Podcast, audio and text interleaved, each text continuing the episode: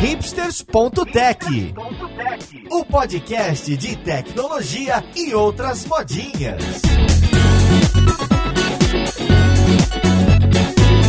Olá, seja bem-vindo a mais um episódio do seu podcast preferido, o hipsters.tech. Eu sou seu host, Paulo Silveira, e o papo de hoje é sobre o velho problema nas equipes de uma empresa que trabalha com tecnologia. Sabe quando você está em um projeto e se vê refém de um outro time? Por exemplo, você está lá desenvolvendo uma tela da sua aplicação móvel, está sendo cobrado por ela, mas o time de designers ainda não conseguiu chegar até essa tarefa. Por vários motivos de priorização, de tempo, pouco importa. Você acaba sendo afetado. É aí que começa aquela briga velha dos designers designers e programadores. E esse é só o começo. O problema vai bem mais longe e acaba que todo mundo quer encontrar um culpado. Vai falar que você nunca passou por isso, ouvinte. A conversa desse episódio é sobre esses tais de squads, um modelo de trabalho de equipes amplamente divulgado pelo Spotify. É, é isso mesmo, a empresa que domina o streaming de música no mundo tentou organizar a própria casa e arrumar essa bagunça de dependência entre times. E ela conta pra gente que obteve muito sucesso. Claro, pode ser que você já esteja usando um monte de técnica interessante de métodos ágeis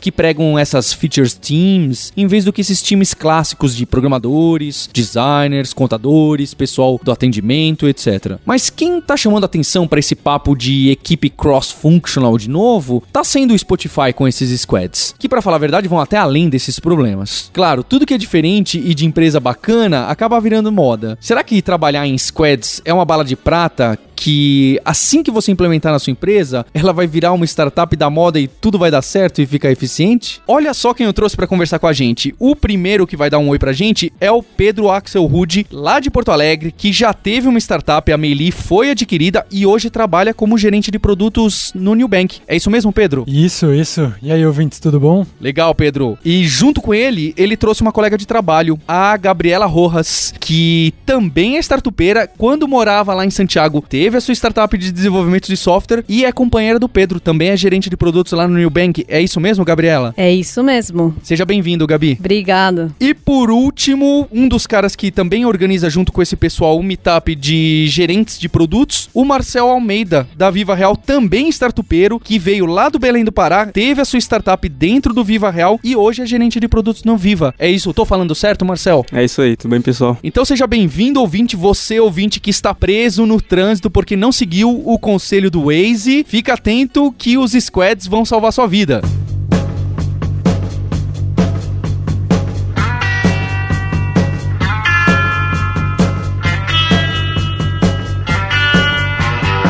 Pois é, esse assunto de squad tá aí em voga já tem uns dois anos. Eu queria saber um pouco mais de vocês. Vou fazer essa pergunta pro Pedro, que deu uma palestra no QCon esse ano sobre o assunto. Eu queria saber de onde veio esse modelo de squad do Spotify, há quanto tempo tá por aí, especialmente o que, que ele quer resolver antes da gente querer aplicar o squad nas nossas empresas. O que, que esse esquadrão, qual que é o problema que ele vem resolver, Pedro? Bom, vamos lá. Esse modelo apareceu lá com um esboço lá em 2012, mas ele ficou bem famoso mesmo em 2014, quando o Spotify publicou um vídeo explicando, do ponto de vista teórico, o que seria esse modelo de squad, a maneira como eles são organizados. E o principal ponto é tentar resolver aqueles problemas de dependência entre os times, de culturas diferentes. Ah, eu preciso fazer uma coisa, ele precisa fazer outra. Fazer com que todo mundo estivesse olhando para o mesmo objetivo, né? E tentando generalizar um pouquinho, falar num, e tentando uh, explicar num, num, nível um pouquinho mais alto, assim, né? O que, que o modelo modelo de squads prega? Ele basicamente tira aquela divisão de departamentos, ou seja, tem ali o pessoal da TI, tem a engenharia, pessoal de vendas do outro lado, lá, marketing, aí, enfim, vai lançar uma funcionalidade nova, mas precisa alinhar com vendas, precisa alinhar com marketing, com todo o resto da empresa, né? E cada um acaba meio que tendo seus objetivos e na hora de fazer a coisa andar, fica um bate-cabeça para tudo quanto é lado, né? Então, o que, que é um squad? O squad é basicamente um time totalmente multidisciplinar, ou seja, tem programador, tem analista, tem designer, tem lá um gerente de produto também, dependendo do que aquele time está fazendo, pode ter outras funções. E esse time trabalha todo para um mesmo objetivo. Tudo bem que falar de designer e programador no mesmo time é fácil, mas no nosso exemplo lá no Nubank, a gente tem o, alguns times que cuidam de finanças que tem programador e contador trabalhando um do lado do outro. Legal, Pedro, mas já apareceu aí um problema para mim. Você falou que, ah, programador e designer é fácil. Isso é uma falácia falácia, já começa um problema por aí, que é o seguinte, em muitas empresas, mesmo empresas maiores, a gente tem um designer trabalhando com o programador, mas o designer tem múltiplas funções em diversos projetos dentro da empresa, ou às vezes em diversos produtos. Então, esse squad tá pregando resolver esse problema de eu vou colocar o designer junto com o programador dentro de uma mesma equipe que ele chama de squad, mas é isso mesmo que ele prega e é fácil eu fazer mesmo esse exemplo simples? Para mim, o principal ponto do modelo é fazer com que o time consiga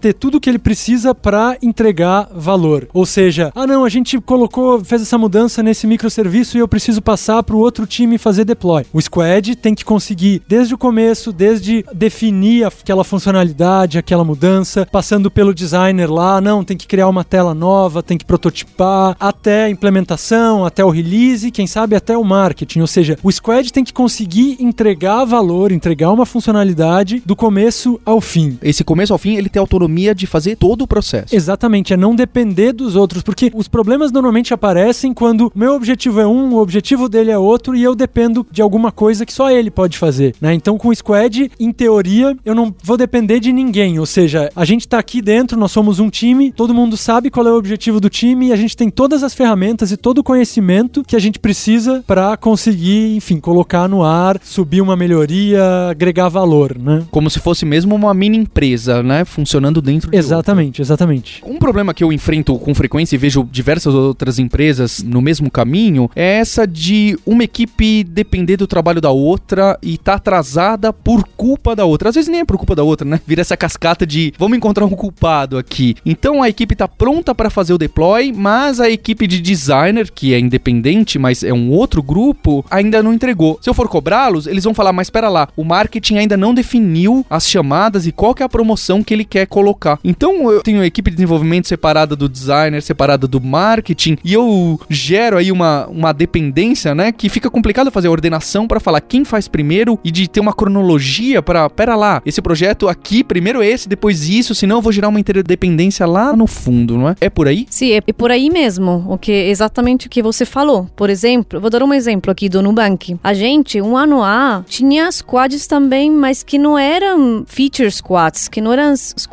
que tinham um objetivo de negócio, tá? O que acontecia? Por exemplo, a gente tinha um squad que criava todas as ferramentas internas pro Nubank. E aí, a gente tinha que priorizar demandas de diferentes partes do negócio. Como que você faz isso? Como que você define a prioridade entre um feature, vamos supor, de logística, como um, uma necessidade de, sei lá, devolução de dinheiro, estorno de dinheiro? Isso aí é muito difícil de fazer. Gabi, é só você priorizar o do seu amigo lá, do seu colega de trabalho que você gosta mais, não é? Aí a gente acaba, é. acaba caindo assim. aí que a gente tinha esse problema. Até as pessoas falavam, olha, mas isso aí é super simples de fazer, você faz rapidinho, entendeu?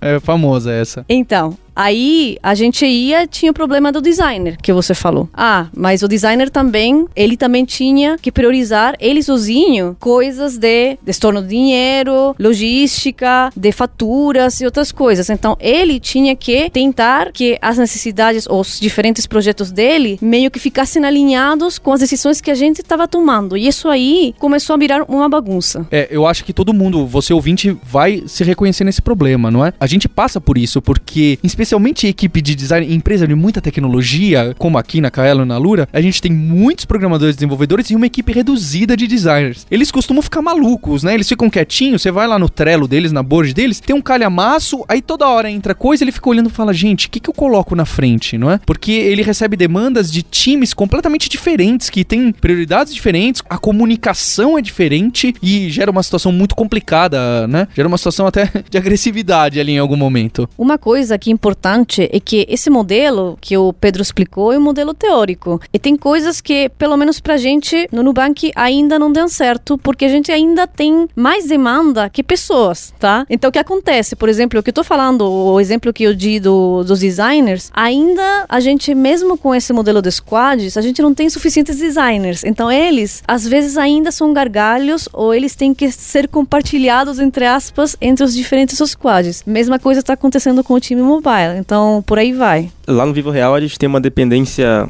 grande com o time web. Mesmo problema, a gente precisa quebrar esse time web, só que na verdade a gente não tem engenheiro suficiente para quebrar esse time. Tem todo esse processo de contratação de pessoas e o problema acaba sendo igual. Mas eu fiquei com uma dúvida. Você mencionou o Feature Squad agora? Qual seria exatamente essa diferença para vocês do Feature Squad? Porque do jeito que você falou, parecia que vocês só têm o Feature Squad ou vocês têm o Squad e o Feature Squad? Um ano A, a gente tinha squads, mas não do jeito da Spotify. Realmente eram times, mas eram times que não tinham objetivos do negócio ou da operação. Eram times que eram mais funcionais. Então, por exemplo, a gente tinha o time de desenvolvimento de backend. A gente tinha o time de mobile. A gente tinha o time de design, que é meio que parecidos com a estrutura dos departamentos. Exatamente. É o que a gente costuma ter aí por aí em todos os lugares, né? E esse, no meu ponto de vista, é um dos pontos que muita gente falha ao tentar implementar esse modelo. Né? O principal valor é entender que o time tem um objetivo para entregar valor ao produto. Ah, não, mas a gente está melhorando na API, ou a gente está melhorando no design. Aí que entra um pouco do feature squad, né? De que o objetivo é melhorar o produto especificamente. Não, não, mas a gente conseguiu ganhar não sei quantos milissegundos numa query super pesada. Bom, tudo bem, mas o que isso agrega no produto? Tá todo mundo olhando em agregar o produto. Mas ainda assim, por exemplo, usando modelos de fora, extrapolando um pouco Spotify, Netflix. Netflix ele possui, eu não, me, eu não lembro exatamente agora, mas são dois ou três times. É o time de stream, tem o time de. É, fugiu agora. Cobrança É. um outro. Mas tem alguns times fixos e ele tem vários outros times cross, que são de fato os feature squads, que o cara precisa resolver um problema para melhorar o produto, ele vai lá, resolve, beleza, próximo. No Viva, a gente talvez caminhe e faça um feature squad MVP, mas a gente ainda tem squads fixos, que são, não é um feature squad, mas sim, um, a gente tem uma equipe web, porque a gente não consegue quebrar, mas a gente tem equipes mais focadas, por exemplo, uma equipe focada em comunicação, por exemplo. E faz sentido ter essa equipe. Vocês falam que seria um feature squad ou não? Mas deixa eu fazer uma pergunta. A equipe de comunicação consegue agir sozinha? Consegue. Se ela consegue, ela tem o objetivo de comunicação, me parece estar ótimo. É que é algo muito maior que uma feature, né? Não é uma feature unicamente. verdade. Não, eu acho que a maneira como os squads são organizados, ela vai variar muito com o modelo de negócio. As necessidades que a gente, como Nubank, o que, que seria a melhor maneira de agregar as pessoas em torno dos objetivos, é que vão dizer qual é a melhor maneira de organizar os times. Né? O grande problema são quando são objetivos ou muito grandes ou completamente desalinhados. Eu quero que fique um pouco mais claro, né, com exemplos. A Gabi citou esse caso dos times clássicos, que tem o time de designer, o time de vendas, o time de back-end, o time de front-end, o time de aplicações móveis e assim por diante. A partir do momento que eu crio um squad, tento, ah, pera lá, eu vou ter um time, o time vai ter os programadores necessários para desenvolver aquela feature, a gente vai chegar na feature, vai ter também um designer, vai ter alguém de marketing e vai ter alguém que cuida daquela parte da aplicação móvel e assim por diante. Esse time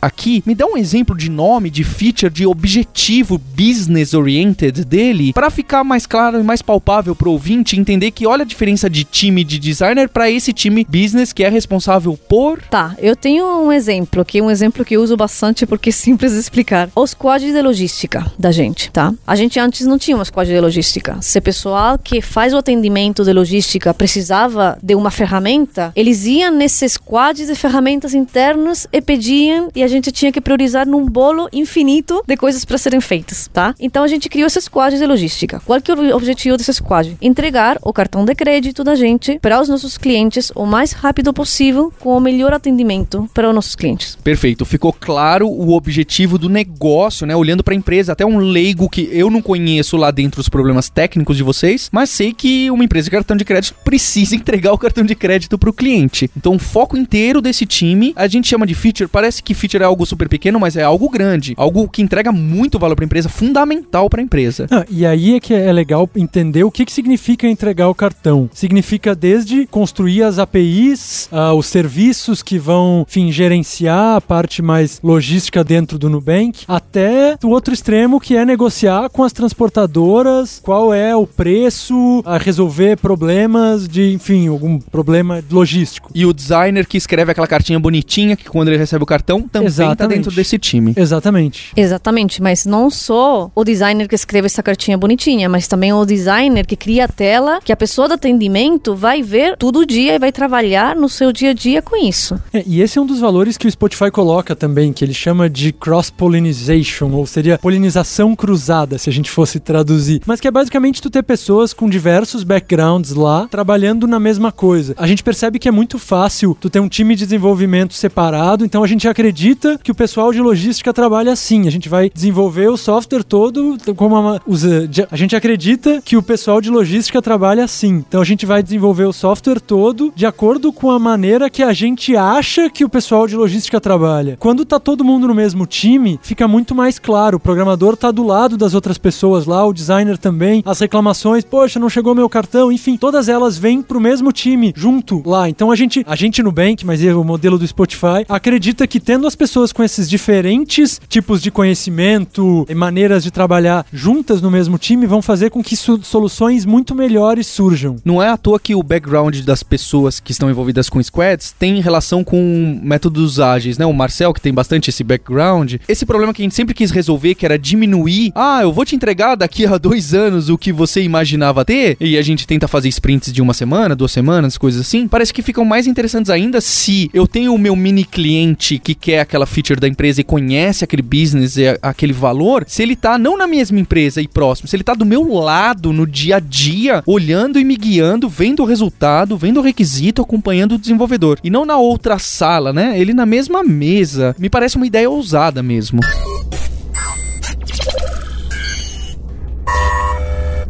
E lá no Viva Real, vocês chegam a esse ponto de ter uma galera misturada completamente diferente? Porque aqui para mim, na Lura, na Kaelon, seria bastante difícil, apesar de que hoje, através, seja do Slack ou de qualquer outra ferramenta interna, a gente tá cada vez mais incentivando o pessoal que conversa com o cliente, sales, tá mandando mensagens diretamente pro desenvolvedor. É o desenvolvedor que responde e não passa num meio, não tem L1, L2, cai tudo num pool de perguntas e a, a coisa é bastante orgânica, para não dizer confusa. Como que é lá no Viva Real, esse modelo de squad de vocês? Primeira coisa é o Slack. O Slack, eles têm uma conta premium, todo mundo tem acesso na empresa, é 100% transparente, não tem nenhum canal fechado, então qualquer pessoa entra no rotina do Slack, faz uma pergunta e quem tiver disponível responde. Olha só, empresa que tem conta premium no Slack, a gente sabe que tá, que tá bem, né? Porque não é fácil não, viu? Aguentar o preço lá. Mas o premium é bom porque justamente ele espina os posts lá e as pessoas meio que é um FAQ já no próprio channel. Mas eles não têm squads multidisciplinares. Em que sentido vocês não têm multidisciplinares? Quem tá envolvido dentro de um squad? Que tipo de profissional? Eles têm os engenheiros, alguém de produto, às vezes mais de uma pessoa, um gerente de produto e analista. A gente tem UX designers e seria isso, no máximo quatro tipos de papéis dentro daquele squad. Bem, para mim isso é bem multidisciplinar, mas eu entendo, você quer dizer que a pessoa que vocês trabalham com real estate, quem entende mesmo lá, não sei dizer, um agente imobiliário não está lá dentro desse squad. Exatamente. É, é, que no nosso caso não faz sentido porque a gente não tem nenhum agente imobiliário dentro do Viva Real mesmo. A gente é meio que um portal. Mas a gente tem um caso que é um pouco mais multidisciplinar. É um pouco semelhante com o de logística, que é o caso de proprietários. O mercado imobiliário sempre depende de corretor para anunciar, para fazer esse tipo de coisa. A gente lançou uma, uma versão que o proprietário do, do imóvel pode entrar e anunciar para alugar ou para vender, sem depender do corretor. E a gente mesmo automaticamente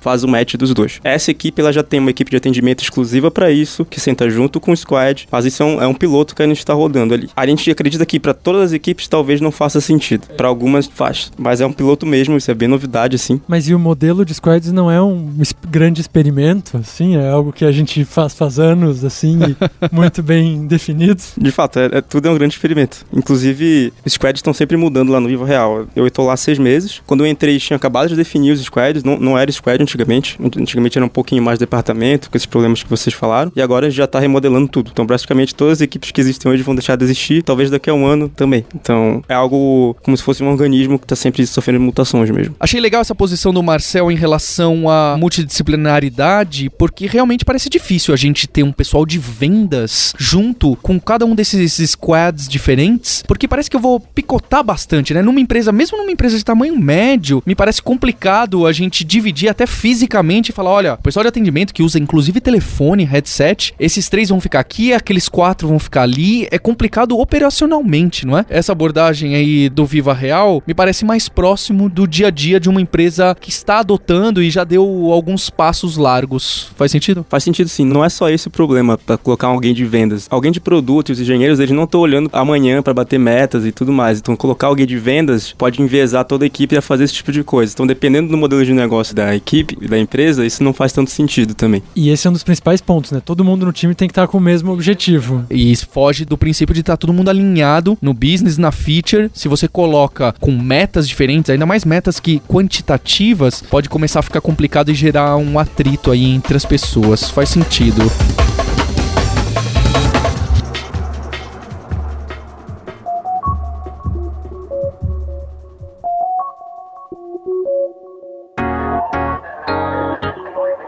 Bem, justo é chegar a esse modelo teórico do Spotify, que a gente tem mesmo um cara de cada profissão diferente, tem até um astronauta lá dentro de cada equipe, muito diferente. Mas eu queria saber que outros princípios o pessoal do Spotify, essa galera que fala de squad, tenta pregar, mesmo que seja mais louco ainda e mais difícil ainda de atingir. O que mais que aparece aí nesses modelos de squad? Bom, acho que a gente tem que, para falar e para entender um pouquinho o modelo de squads, tem que voltar lá nos métodos ágeis e na, e na maneira como desenvolver software mudou nos últimos tempos, né? O Spotify, inclusive, fala que o modelo não é tanto em relação a metodologias, vai usar Scrum, vai usar XP, vai usar Kanban, o que for. Não, é, é muito mais em termos do mindset, né? Ou seja, para um squad funcionar bem, o, o, mindset ágil, né? A mentalidade ágil, ela tem que estar tá já totalmente internalizada, né? Não adianta tentar montar um squad em que, em que ele vai ser muito mais burocrático e é justamente essa agilidade que faz com que a comunicação interna do squad funcione, né? Eu não posso ter uma burocracia para definir processos, um monte de gente, não, é. A gente está definindo um requisito do produto, eu vou virar para o lado e vou conversar com outro cara que tem uma visão diferente. Isso, na minha opinião, vem muito dos métodos ágeis, né? Da maneira de se adaptar a mudanças. Tem várias coisas do manifesto ágil que a gente poderia citar aqui. Esse principalmente de reagir às mudanças, de aprender, confiar menos em documentação e burocracia. Enfim, vários desses conceitos, eles já estão internalizados no Squad para ele conseguir ter essa agilidade, né? Porque em última análise, reunir as pessoas com o mesmo objetivo no mesmo time significa aproximar as pessoas que estão andando para o mesmo lado e não burocratizar, separar, eu trabalho de um jeito, tu trabalha de outro, né? Não, a gente está aqui junto no mesmo objetivo, a gente vai conseguir se comunicar mais rápido e chegar mais rápido ao objetivo. O ponto incremental que aparece aí no, nos squads realmente é a tal da autonomia que vocês falaram bastante e que aparece, não é? Deles poderem fazer tudo de cabo a rabo e que tem bastante a ver com agilidade, diminuindo essa comunicação excessiva, essa interdependência. Inclusive, um dos pontos mais interessantes de falar de autonomia é o poder da tomada de decisão, né? Um squad para funcionar, ele não pode dizer, beleza, a gente quer fazer isso. Não, mas antes eu preciso validar com o meu VP, não sei do que, e mais três ou quatro pessoas envolvidas, né? O squad, acho que vou dar um exemplo que é legal de ilustrar, né? O Spotify fala que os squads são divididos de acordo com pedacinhos do produto. Então tu tem lá um squad que vai cuidar só do player. Então, aquele squad tem autonomia para dizer, não, a gente quer inverter completamente o, o player, a gente vai mudar toda a interface, a gente quer colocar o botão da esquerda na direita enfim, o squad tem que ter essa autonomia de tomar sozinho as decisões para chegar no objetivo. E ele sabe que isso não vai impactar os outros times, né, os outros squads. É interessante porque lá nos vídeos do Spotify sobre os squads é meio roubado, né? Porque o caso deles é exatamente o caso bom de usar squad, né? Eles inclusive recortam a tela do Spotify e falam, né, olha, a gente tem um squad para esse pedaço da tela, que é o player, a gente tem um squad para esse pedaço da tela, que é a search, a gente tem um squad para esse pedaço da tela, que é a playlist, e realmente para eles são é bem independente, né? Porque a playlist simplesmente chama a API lá do player depois que você clicou no play. Me parece que realmente é aquela coisa, né? Aí na minha empresa, como que eu vou fatiar a tela da minha empresa, sendo que a minha app web é uma coisa só? Fica um pouco mais difícil, né? O caso do Spotify encaixa perfeitamente nesse modelo de dar autonomia para pedaços de um produtão divididos em produtinhos, que eu até chamei de mini empresas, né? Mini startups dentro da própria empresa, não é?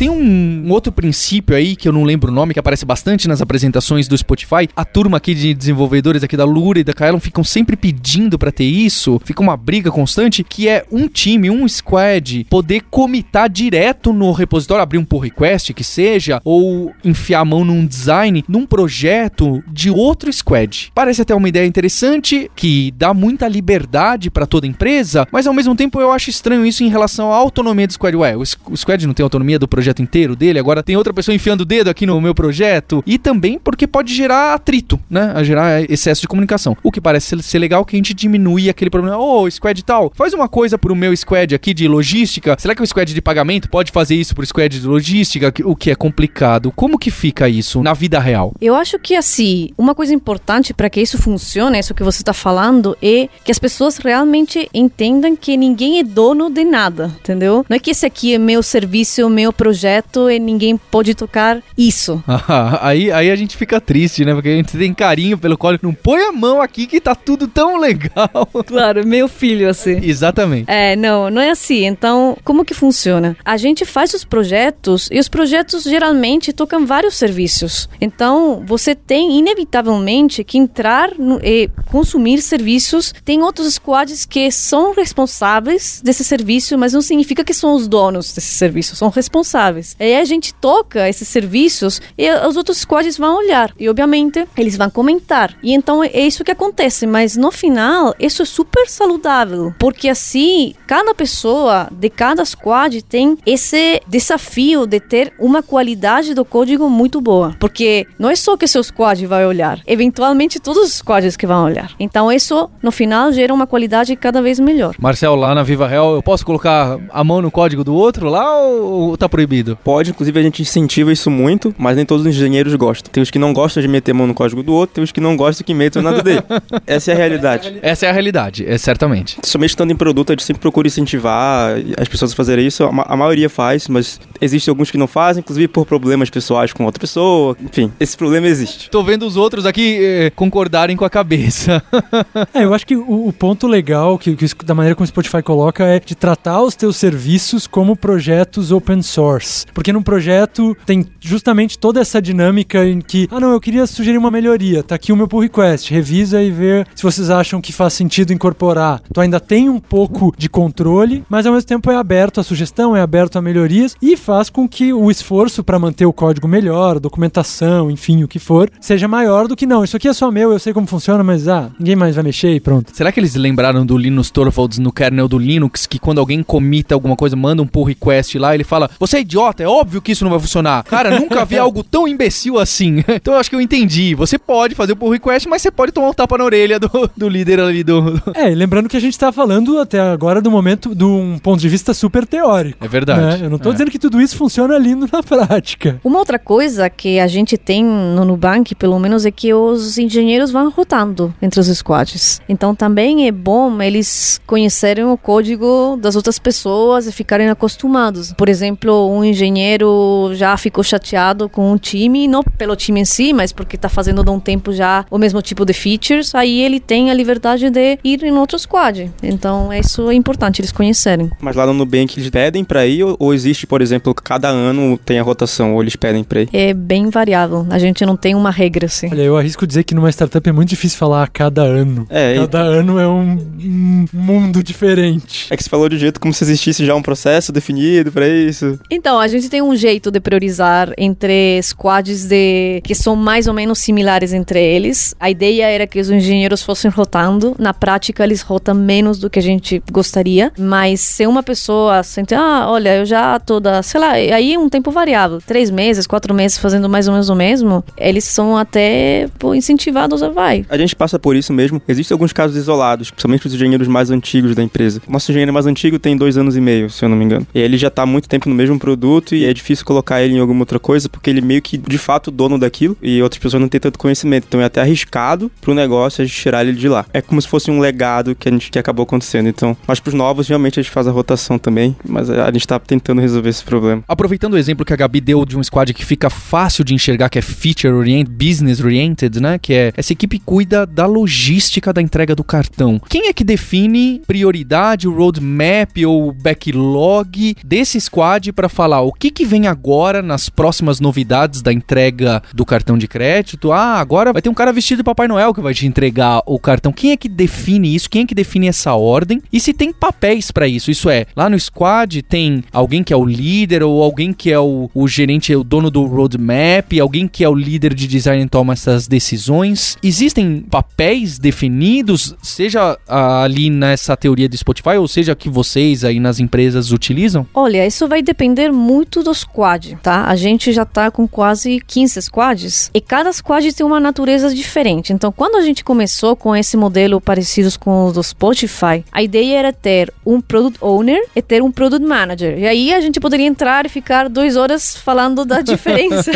entre esses papéis. Mas a ideia inicial era que o PM, o Product Manager, ficava mais focado em o que, que a gente vai construir e como que vai ser feito. E a prioridade era mais o Product Owner. Também ele se preocupava, esse último papel, que era um chapéu, aliás, não era um function, mais de a comunicação interna do time e também a comunicação desse time com os outros times. Aí a gente começou a ver que o papel do PO ficou meio vago, assim, não ficava muito claro e em alguns quadros era o Product Manager que tomava mais a liderança. Por aí saiu uma outra discussão de que a gente tinha que ter um líder. Então, várias posições. E a gente está evoluindo nisso. O que a gente tem agora, assim, há pouco, é um team leader, que também é um invento assim da gente que o squad vai ser com o líder e o product manager, esse líder é também é um chapéu, e o product manager vai se preocupar de definir como que vai ser feito esse roadmap. E um ponto interessante de colocar é que apesar desses nomes bonitos lá, o manager, o gerente, o líder e tudo mais,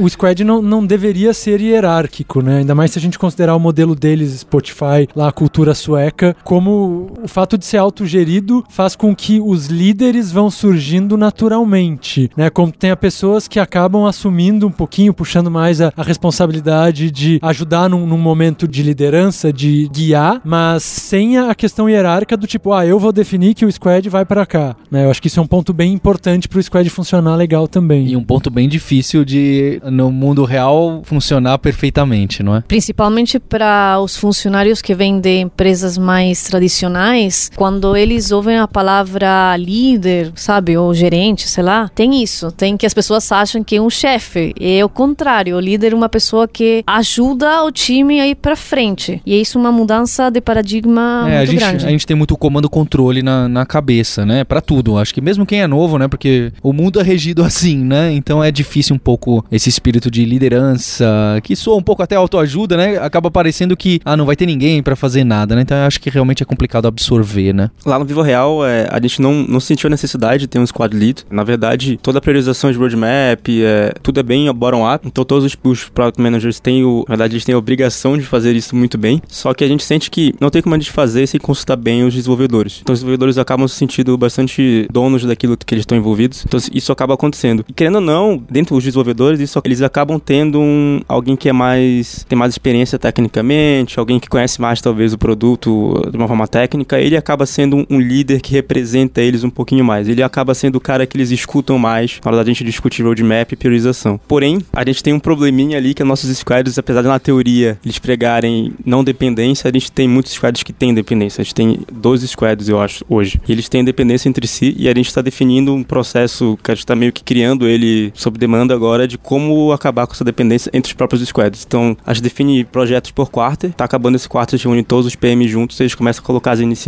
do que, que a gente pretende fazer, assim, de uma maneira bem por alto, pode não fazer, pode mudar de ideia, e tenta mapear quais times vão estar envolvidos para diminuir o máximo possível esse atrito. E isso é um dos motivos pelo qual a gente está trocando os times. Marcel, mas me parece um, um efeito natural quando qualquer empresa adota esse modelo de squads, que a gente fala, poxa, é justo para não ter a interdependência, é natural essa dependência entre eles aparecerem e depois a gente removendo com calma. Porque pensa só, a gente veio de times de desenvolvedores, vendedores, marketing, contadores e designers, que tinha interdependência 100%, né? É N quadrada ali a comunicação. Então, passado um tempo você organizou, se caiu aí um pouquinho pela metade e já tem squads que não dependem de um ou outro ali do outro canto, me parece uma vitória e um objetivo de ter implantado os squads. Faz sentido? Sim, é isso mesmo. Como eu falei anteriormente, é uma evolução constante. O tempo inteiro a gente tem que estar evoluindo nesse sentido.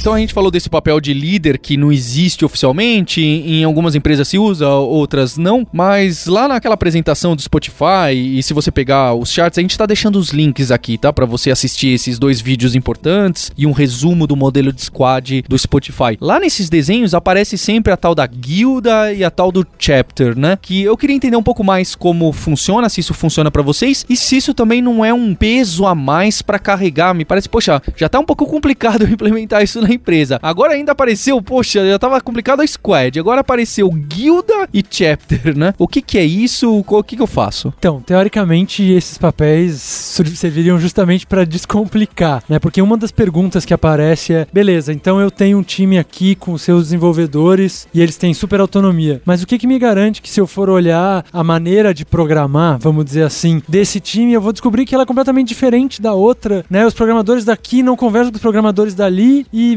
enfim, né? Então o Spotify cunhou também esses outros grupos, né? Então, primeiro os chapters. O que, que são os chapters? Os chapters basicamente é um grupo de pessoas que têm a mesma função. Então, a gente tem lá no Nubank o nosso chapter dos programadores. Por quê? Porque é natural que vão surgir, que os programadores vão aprendendo mais, vão querendo trocar conhecimento. Às vezes, poxa, tem um problema num squad e o pessoal não sabe muito bem como resolver. Então, os programadores vão conversar com os programadores dos outros squads, porque dali pode surgir uma boa solução, trocar conhecimento. A gente está fazendo isso aqui melhor. Então, os chapters são os grupos de pessoas com as mesmas funções. Então, a gente teria lá o chapter dos designers, o chapter dos gerentes de produto, o chapter dos programadores, como forma de garantir que, apesar do squad estar autônomo, ele não é isolado. Ele conversa com os outros programadores, designers ou o que for, também do time. E aí, olhando pelo outro lado, né, usando até o outro eixo, a gente tem as guildas, que são pessoas de papéis completamente diferentes, mas olhando para um mesmo interesse, para um mesmo assunto. Então, vou dar um exemplo do Nubank. A gente tem lá a, a nossa guilda que discute métodos ágeis, porque a gente tem um grupo de pessoas dos mais variados perfis interessadas em métodos ágeis, então pra gente é bacana ter esse grupo que vai discutir métodos ágeis, né, como forma de unir pessoas de diferentes papéis, fazer os outros squads conversarem mais, né, e até, enfim, aprender, né, todo mundo aprender junto. Entendi, a guilda fica ortogonal aos chapters para também unir de alguma outra forma, certo? E tem também o papel da tribo, né, que é um dos outros termos que o Spotify fala que a gente Agora, esse Spotify tá passou. querendo me sacanear, vou passar 15 anos implementando um modelo que os caras definiram aí. Mas basicamente a tribo ela vai se aplicar num nível um pouco mais alto, né? Então, para empresas grandes, né, eu vou acabar tendo squads que eles têm cada um seu objetivo, mas eles estão em áreas próximas, dependendo do nível de segmentação. Então, a tribo nada mais é do que um conjunto de squads que olhando num nível mais alto tem um mesmo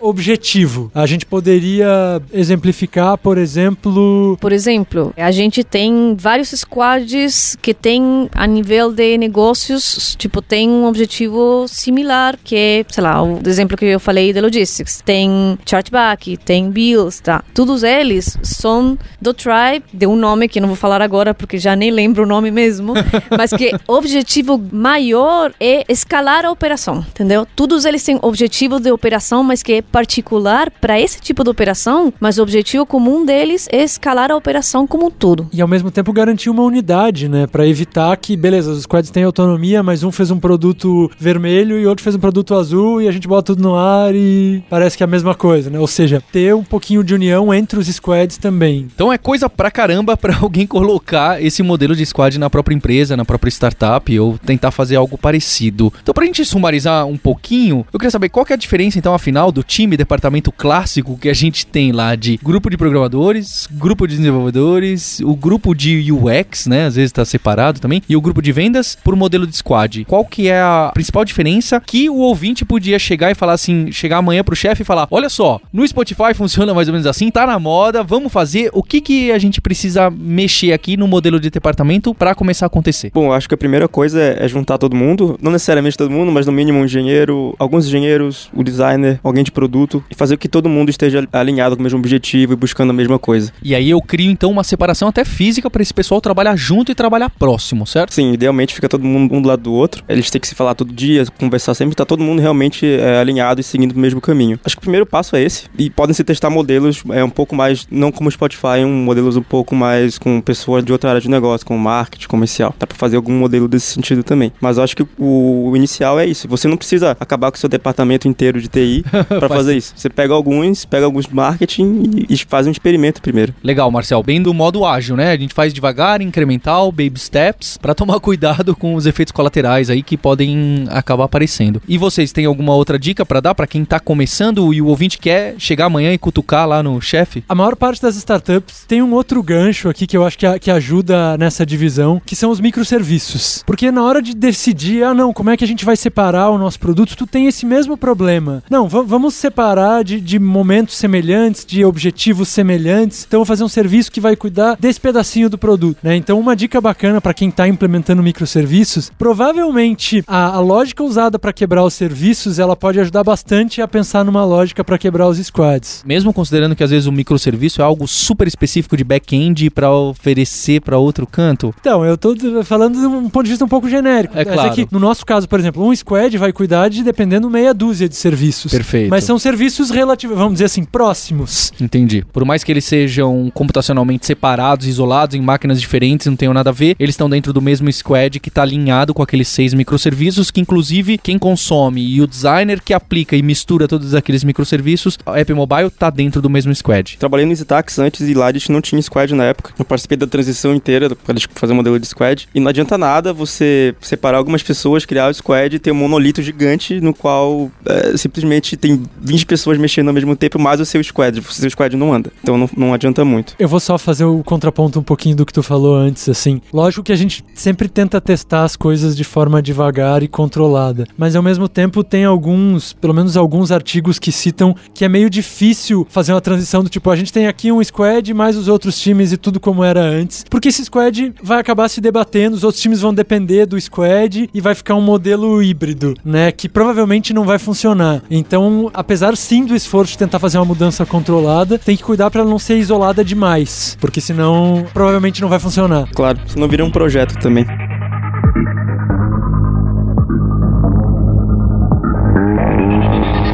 O papo, eu desejo sorte ao ouvinte que tá querendo entrar nessa maluquice aí. É óbvio, a gente aqui também estuda diversas coisas e tá aplicando alguns dos pontos. Posso dar uma dica rápida então, já Claro. que desejou sorte? Tem uma coisa eu posso garantir: você vai ter problemas.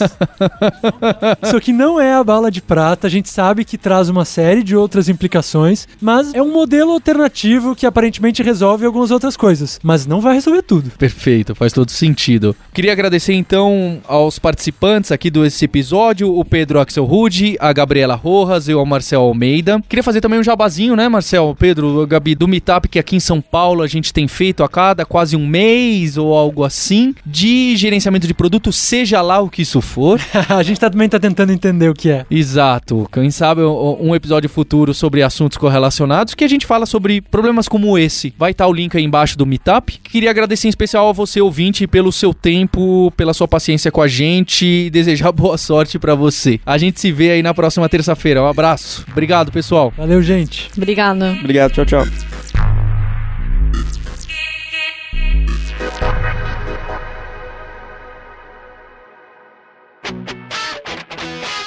Você ouviu o hipsters.tech, produção e oferecimento alura.com.br, cursos online de tecnologia e Kaelon, ensino e inovação. Edição Radiofobia, podcast e multimídia.